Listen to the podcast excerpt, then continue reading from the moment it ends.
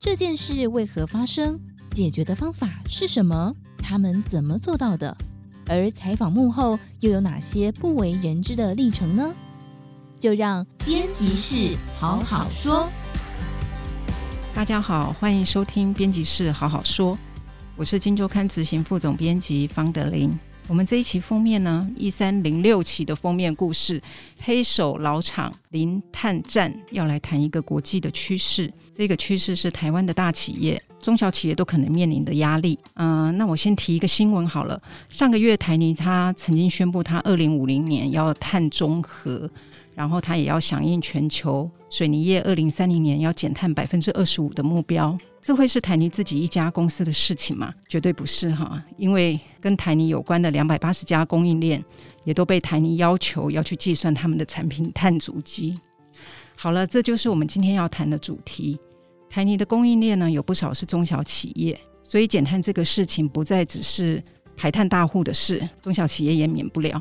那我刚才只是提到台泥哦，其实还有很多的国际品牌都在做这件事情。那台湾的中小企业要如何面临减碳的压力？到底该怎么做？要怎么办呢？那我们今天要来跟我们分享这个主题的是《金周刊》的撰述委员侯良如。大家好，我是梁如。我刚才在那一段引言有提到一个碳中和啊，那因为我想说，可能很多读者第一次呃接触到这样的议题，那就请梁如先来跟我们说文解字一下好了。什么是碳中和啊？也有一个碳达峰，先跟大家解释一下这个是什么东西。好，没问题。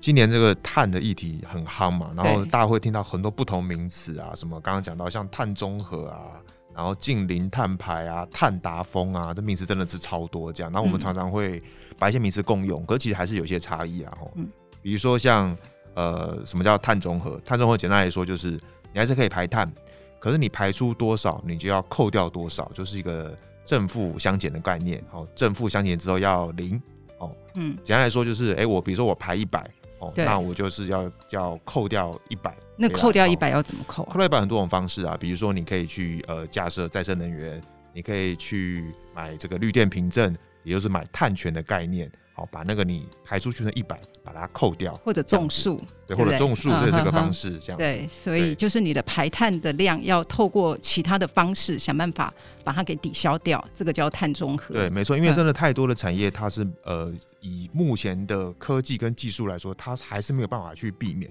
比如说刚刚讲德林姐讲讲到的台泥，好了。嗯，他做的产品就是水泥，对，水泥的在生产过程里面，它原料之一就是石灰石嘛，对，石灰石它其实里面就是有碳嘛，它一定会排碳，一定会有碳碳在里面哦。嗯、那它怎么办？它就是所以像现在台泥，它就去在这个电池产业去布局嘛，哈、嗯，我们可以看到它在高雄要做一个很大的一个超级电池厂，然后他呃今年的年中吧，还是第三季，我记得。他也并购了一家欧洲的储能厂，这些的举措其实我们都可以看出，他的布一个局，就是一个他去面对这个碳中和经济的一个大局。嗯，他的本业他还是做，他的本业不可避免的还是会有碳排，可是他的其他的事业，他可以去把他本业排出的碳把它扣回来。OK，好像我们讲到，再来讲一个大家会常听到这个这个近零碳排嘛，吼，对，近零排吼，这个东西就是非常严格，就是你就是不能排，嗯，就是你不能去排出。对，就是其实就是这个概念哦，所以这个是等于说是碳中和的，又在更高一阶了。对对对，这不是说啊，你有钱你去买一些什么碳权就可以解决的，而是你必须要从基本上从科技这一边去把你的排放是完全都不能排的这样子。嗯嗯嗯。那刚刚讲那个碳达峰，什么叫碳达峰呢？就是说其实呃等于说你的碳排量哈。就是高到一个某一个顶点之后呢，你就不能再增加了。对，之后你就是只能减少。对，好，那慢慢的减少到，也许可能是有一天是零这样子。对，好，那比如说像我们说的呃中国大陆，他们现在已经喊出了一个叫做呃。二零三零碳达峰，二零六零碳中和。对，好、哦，这就是他们的目标。他们希望在二零三零年的时候，他们整个国家的整个的碳排放，吼，可以在那一年达到一个最高点。之后，之后都要往下，都要往下。嗯哼，大概是这些名词的概念，大概是这样。OK，好。那因为我们这今天呃这一期封面的主题是要谈刚才良儒讲的那个趋势，现在其实台湾的中小企业也面临到嘛，哈。那我们刚才前面有简单讲，就是说他可能是透过一个大企业去要求他的供应链也要参与这样子的一个减碳的行列。那其实压力是不只是来自这里哈，其实呃有很多趋势。哈，很多趋势都在形成当中。那梁如，你要不要跟我们谈一下？就是说，现在整个全球有关这个碳的趋势，哈，会对台湾的企业造成影响？这些趋势到底是有哪些？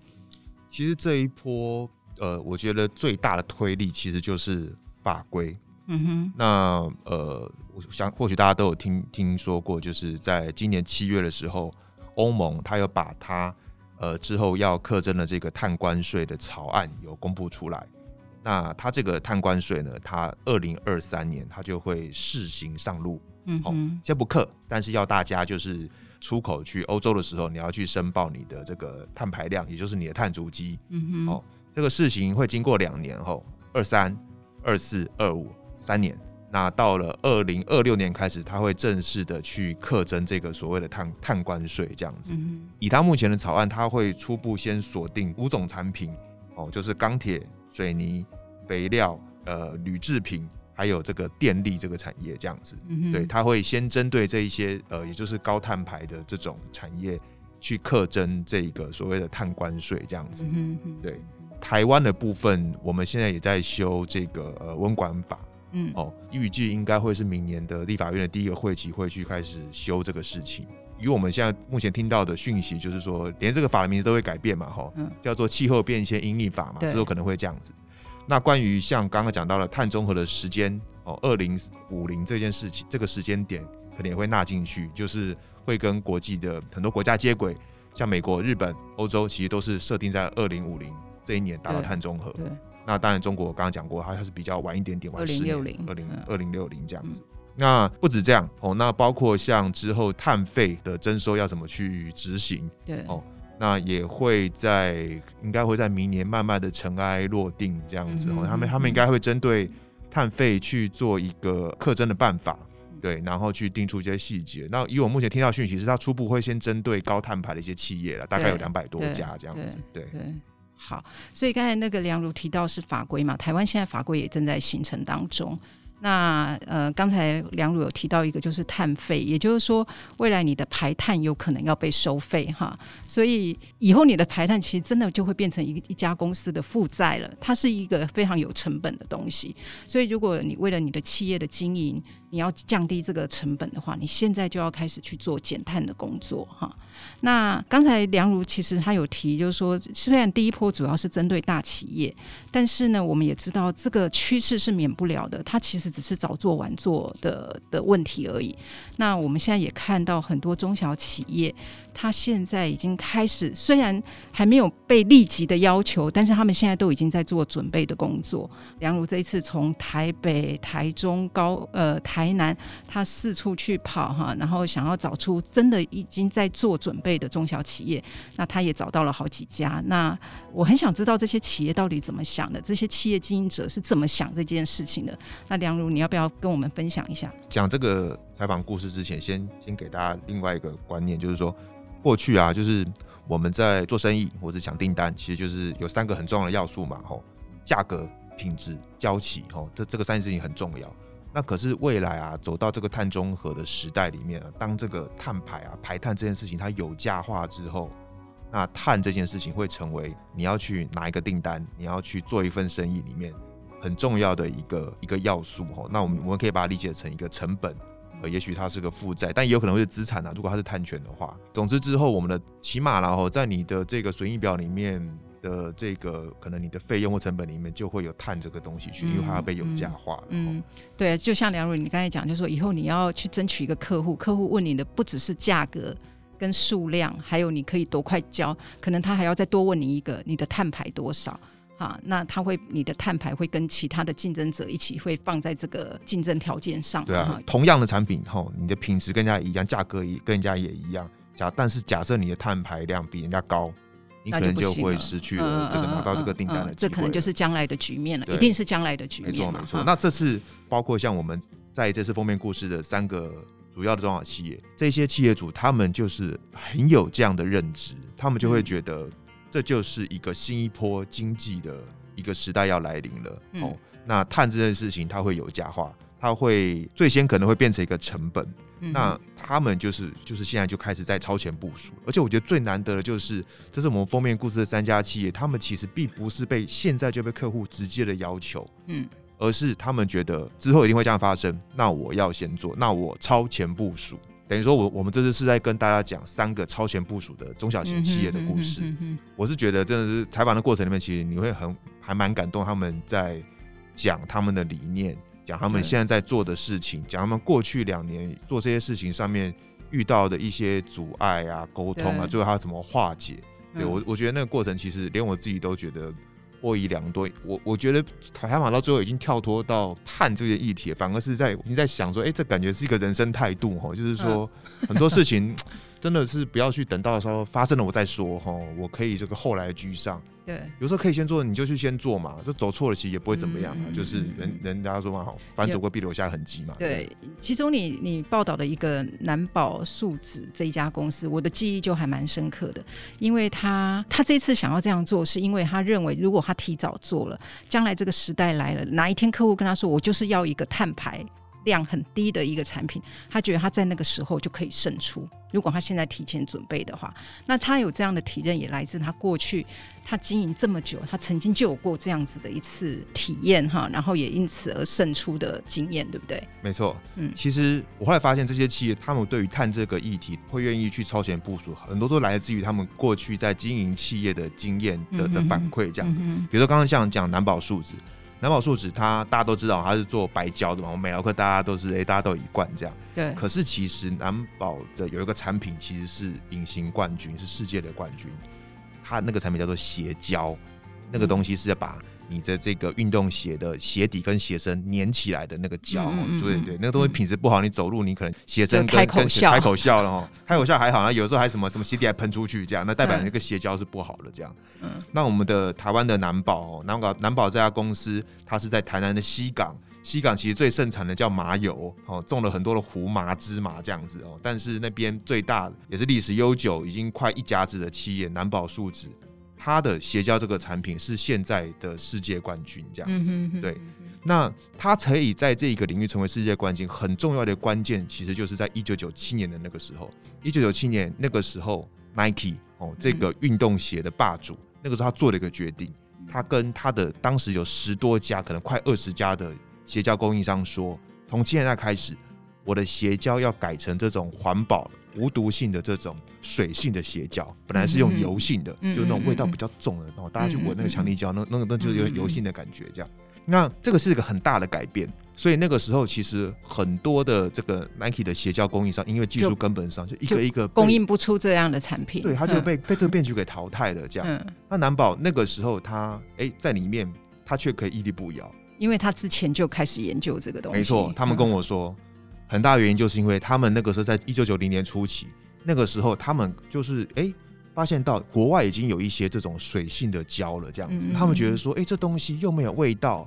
然后又没有环保的问题，觉得这个东西迟早会变成趋势的，虽然它贵一点，所以他们就用自己的力量哦开始去做研发。南宝现在的董事长吴董事长，他过去其实就是这个南宝的研究体系出身的，他就当时其中的一员。说他们那个时候甚至还透过关系，然后去问一些国外的这些化工厂，啊，这东西到底是要怎么做啊？花了很多力气，才去建立呃属于他们自己的技术，然后制成了这种这种水性胶，了解，让他们可以在一九九七年那个时候的一个产业巨变里面可以存活下来。所以这给他们很大的启示，就是说，任何东西你你必须要去超前。对，如果你觉得是这个是趋势，你觉得这有可能未来会可能会成真，那你就要去。所谓的布局或去投资，对。那他们现在在碳里面到底做了什么？他们现在正在做吗？刚开始嘛，哈。其实他们真的是很让我讶异耶，因为我记得我今年七月做了一个封面故事，叫《台塑的大麻烦》嘛，哈。那时候是在讲，是借由台塑的故事去跟大家讲说，其实，呃，台湾的很多这种企业，特别是这种老牌企业，面对碳中和这个议题，其实还是很观望。那甚至就是，呃，当然也可能也不太知道怎么做这样子。嗯。可是南宝在今年六月的时候，他们其实就已经在内部宣布，他们要在二零五零去达到碳中和，就跟台湾一样。台哎，台湾还没有入法哦，嗯、就是当时、嗯嗯、当时是等于是呃，其他像欧洲、像日本哈，已经先哦，对，慢慢已经入法。入法我们现在只有蔡英文总统宣誓，但还没有入法。对对对对对，那南宝是直接就是喊出来，然后而且还还写到他们的那个企业社会责任报告书里面了，还有还是白纸黑字这样子。嗯，所以他们就开始，他们就开始做了，然后他们也很知道怎么做哈，因为其实他们过去有做过。嗯哼，哼，哼。不是做碳中和，而是他们过去其实就有去针对碳这些事情做引领哈。像我刚刚讲白胶嘛哈，其实在七年前的时候，那个时候他就有帮他的一些产品，包括白胶在内，去计算碳足迹这样子。所以他们已经有那个概念，所以他们这次其实也没到很害怕。所以他现在在做的事情就是，呃，像这个月是十二月，他们现在在他们的十一个厂区正准备要导入一套可以去计算整个厂区。这个碳排量，也就是厂区整个碳足迹的一套这个这个软体，哦，那在明年的这个呃三月底以前，也就是第一季末之前，哈，他们就会完成十一座厂区，哦，各自每一座厂区的这个碳足迹的计算就会统计出来了，哈。接下来他们要做的事情就是，呃，因为厂区里面有很多的设备嘛，哈，它的概念其实就是说，我要知道我这个厂，哈，里面每一个设备的碳排量是多少。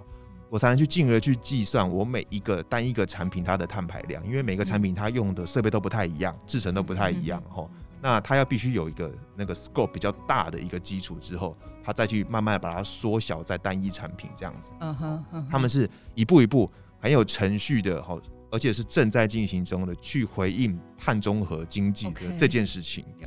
所以，如果一个企业它要做到所谓的碳中和，刚才梁如你讲了，第一步应该就是要先盘查他们的碳足迹嘛。那这个盘查可能要最后是要落到每一个产品本身的碳足迹，但是做到产品之前，你可能要对整个厂或每一个这个厂里面的每个设备到底会排碳多少哈，都要有一个计算。这个叫做碳盘查。碳盘查完之后呢，才会知道。我们现在总量碳的排碳总量是多少？那你才有办法立一个目标，就说哦，我以后每年要减少百分之二十。那这个二十，我要才会有一个方法开始去想说，这二十我要怎么减啊？简单讲，整个企业要做所谓的碳中和，大概步骤是这个样子。那但是台湾的中小企业，你知道，我们都。很多企业其实它规模很小嘛，资源也不多，那要做这样的事情，感觉也不是是一个工程很浩大的。那不知道就是说，现在台湾有没有一些什么样的工具或资源，可以来帮助这些中小企业可以来做这件事情？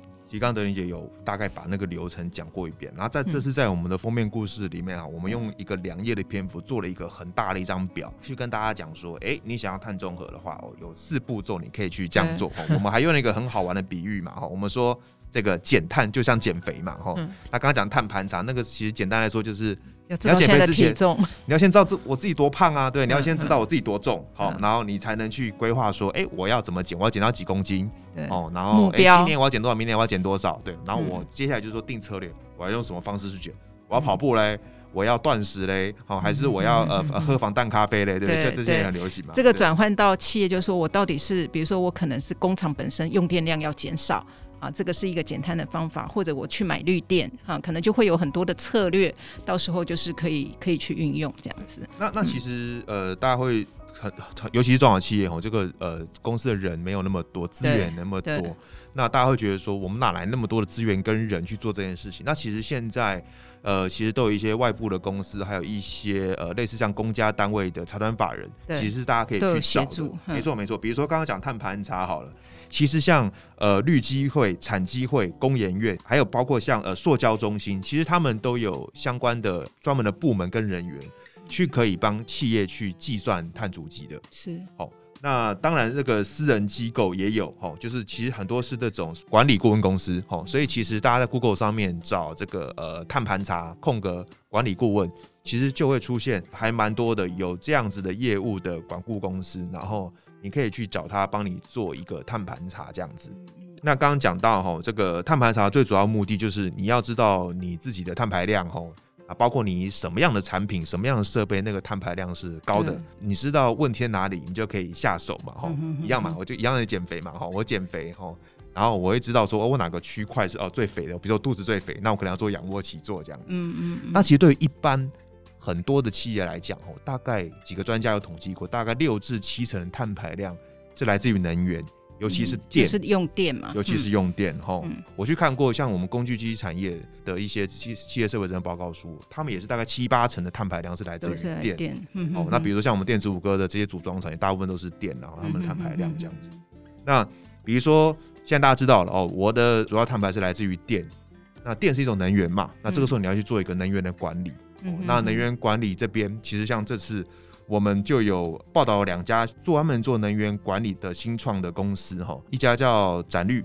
展绿这家公司它很好玩，它的 know how 它的技术其实是来自于通讯跟电力哦，它是利用电磁波的原理去侦测一个设备啊，它的耗电量到底有多大，然后其实你知道这个电量吼，然后你再乘以这个哦所谓的叫碳排系数，你其实就可以你就可以知道碳排量了这样子哦，嗯嗯，那展绿它那个产品叫做智慧钩夹，它就是一个夹子。它这个夹子呢，可以夹在每一个设备哈，比如说你电视机啊，或或冷气的电线、呃、电线上面，你只要夹住、呃，你就可以知道它现在即时的用电量是多少。当这个电的 data 进去到它云端的那个软体里面，那软体它会除了即时帮你记录之外，也同时帮你计算你的碳排量。排量对，然后你就可以抓出，哎、欸，我光好这么多设备，到底哪些设备是耗电的？嗯嗯哦，那你就可以去呃对症下药。